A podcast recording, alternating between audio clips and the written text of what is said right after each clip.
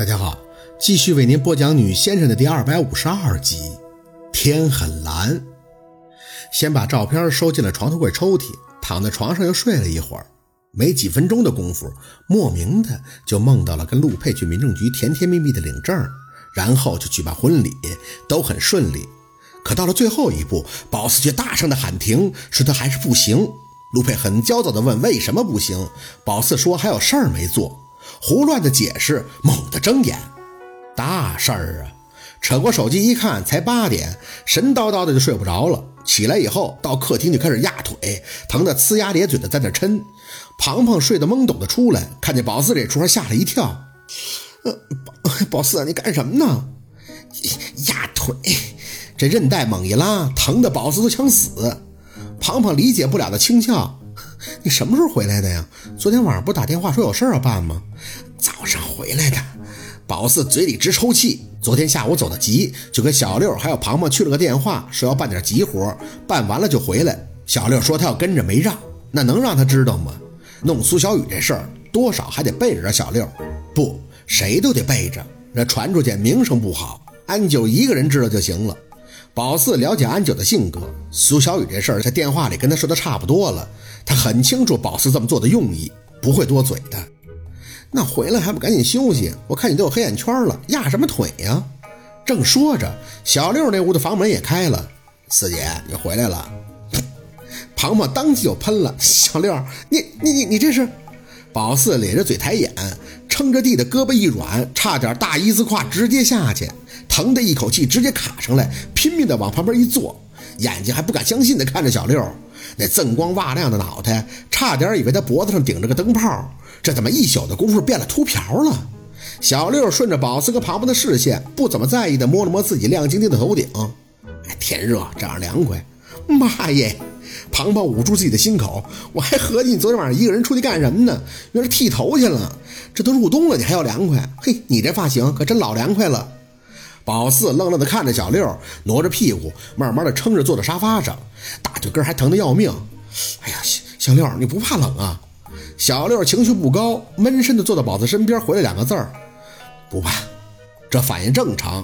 说放下了，那需要时间去慢慢的愈合伤口，否则立马就变得跟没事人一样。那不是没心没肺，那就是没长心。庞庞啧啧了两声，去洗手间刷牙洗脸。哼，我算是看出来了，宝四啊，你们这姐弟俩是一个要去峨眉，一个要前往少林！哼，你们啊都是要往武林高手那儿奔呢。宝四侧脸看着小六，笑意轻轻，声音压得很低的出口：“从头再来啊！”小六抿着唇坐在那儿没回话，只点了一下头。宝四笑了，拍了拍他的肩膀：“行事儿也挺好的，以后也方便，一洗脸顺便就洗头了，干净利索。”嘿，还没看出来，你这脑型还挺正的，不难看，嗯，挺可爱的。小六反应不大，只是微微的正色了几分，看向宝四。四姐，陆大哥给我来电话了，他说你昨天晚上一个人去安远那边农村看事情，那么远地儿你怎么不带我呀？至少我可以跟你换着开车呀。晚上开车上高速多累，眼睛会很疲劳的。宝四嘿嘿笑两声，我知道，可是事主不着急吗？我就是想嘁哩咔嚓处理完了赶紧回来。就这一次啊，下次你想不去都不行了。说完，还摸了一下他的光头。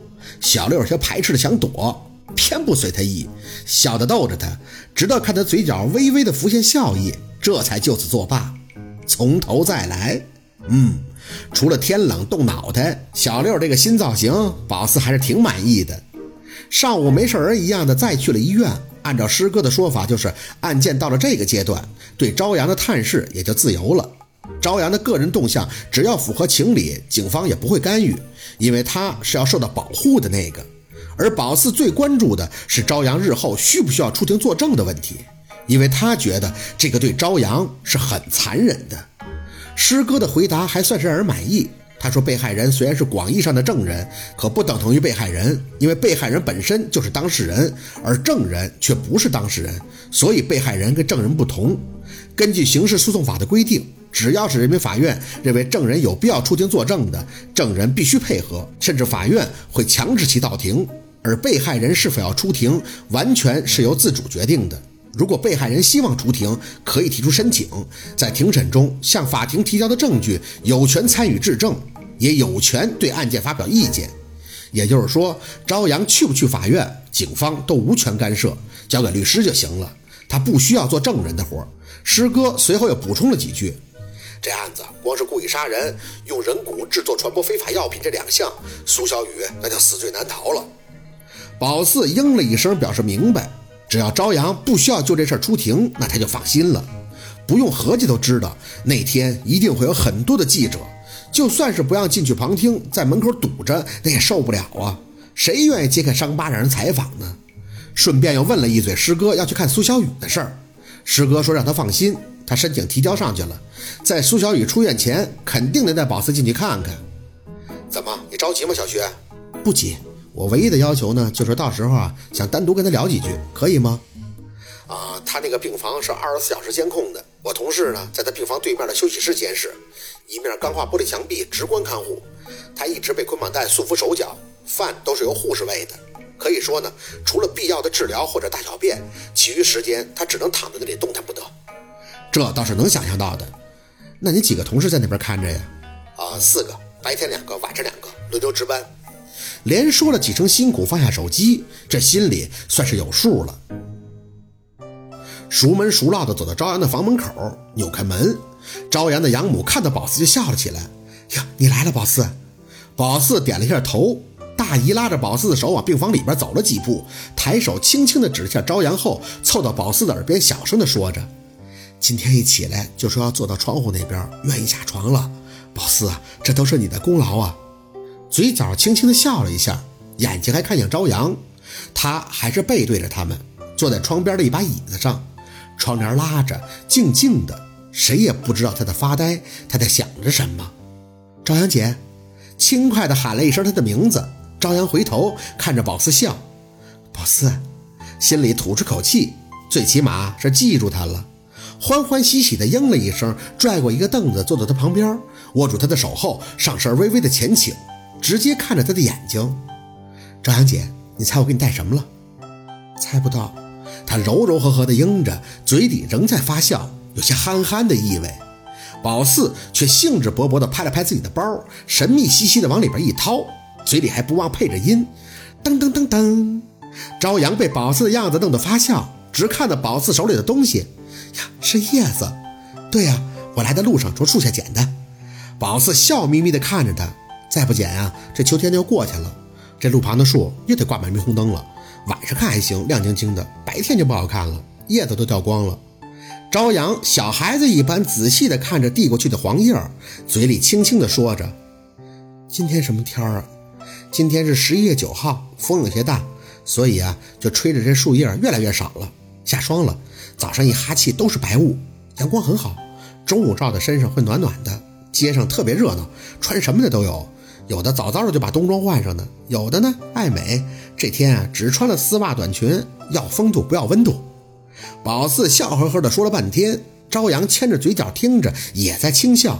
宝四像是讲故事似的，又瞎编了来的路上看到了哪个逃学的孩子被他教育以后重返校园了呀，还瞎编了小情侣打架又被他劝和好了，最后编的谁捡到钱包问是不是宝四的呀？反正是各种正能量，编的宝四都特别佩服他自己。总之是阳光洋溢，人心温暖，积极向上。出门那就成了发光发热的小太阳。朝阳呢，抬眼看着宝四，轻轻的笑：“哟，发生了这么多事儿啊！”宝四各种认真的点头：“当然了，每天都有很多事儿的，只要你想做，那就有很多事儿等着你去做。”真的。朝阳的眼神忽然暗了几分。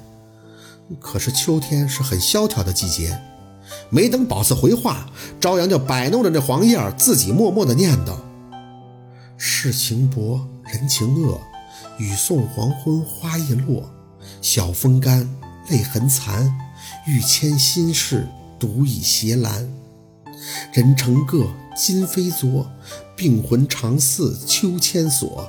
角声寒，夜阑珊，怕人询问，咽泪装欢。宝四惊住了，朝阳这是？他念完就抬眼看着宝四，仍旧是透着那么一丝傻憨的笑，对吗？宝四心里紧了紧，表面上却还是笑着，不接他这茬儿。当然不对了，不是还有那首吗？自古逢秋悲寂寥，我言秋日胜春朝啊！晴空一鹤排云上，便引诗情到碧霄。你听后边的多好啊！万里晴空，一只仙鹤凌空飞起，引发的我诗兴都到蓝天上了，多乐观豁达的情怀呀，对不对？朝阳还是笑，宝四你真好。宝四不知道说什么，心里七上八下的，握着他的手又说了很多，感觉他累了，拿过水管去给他洗。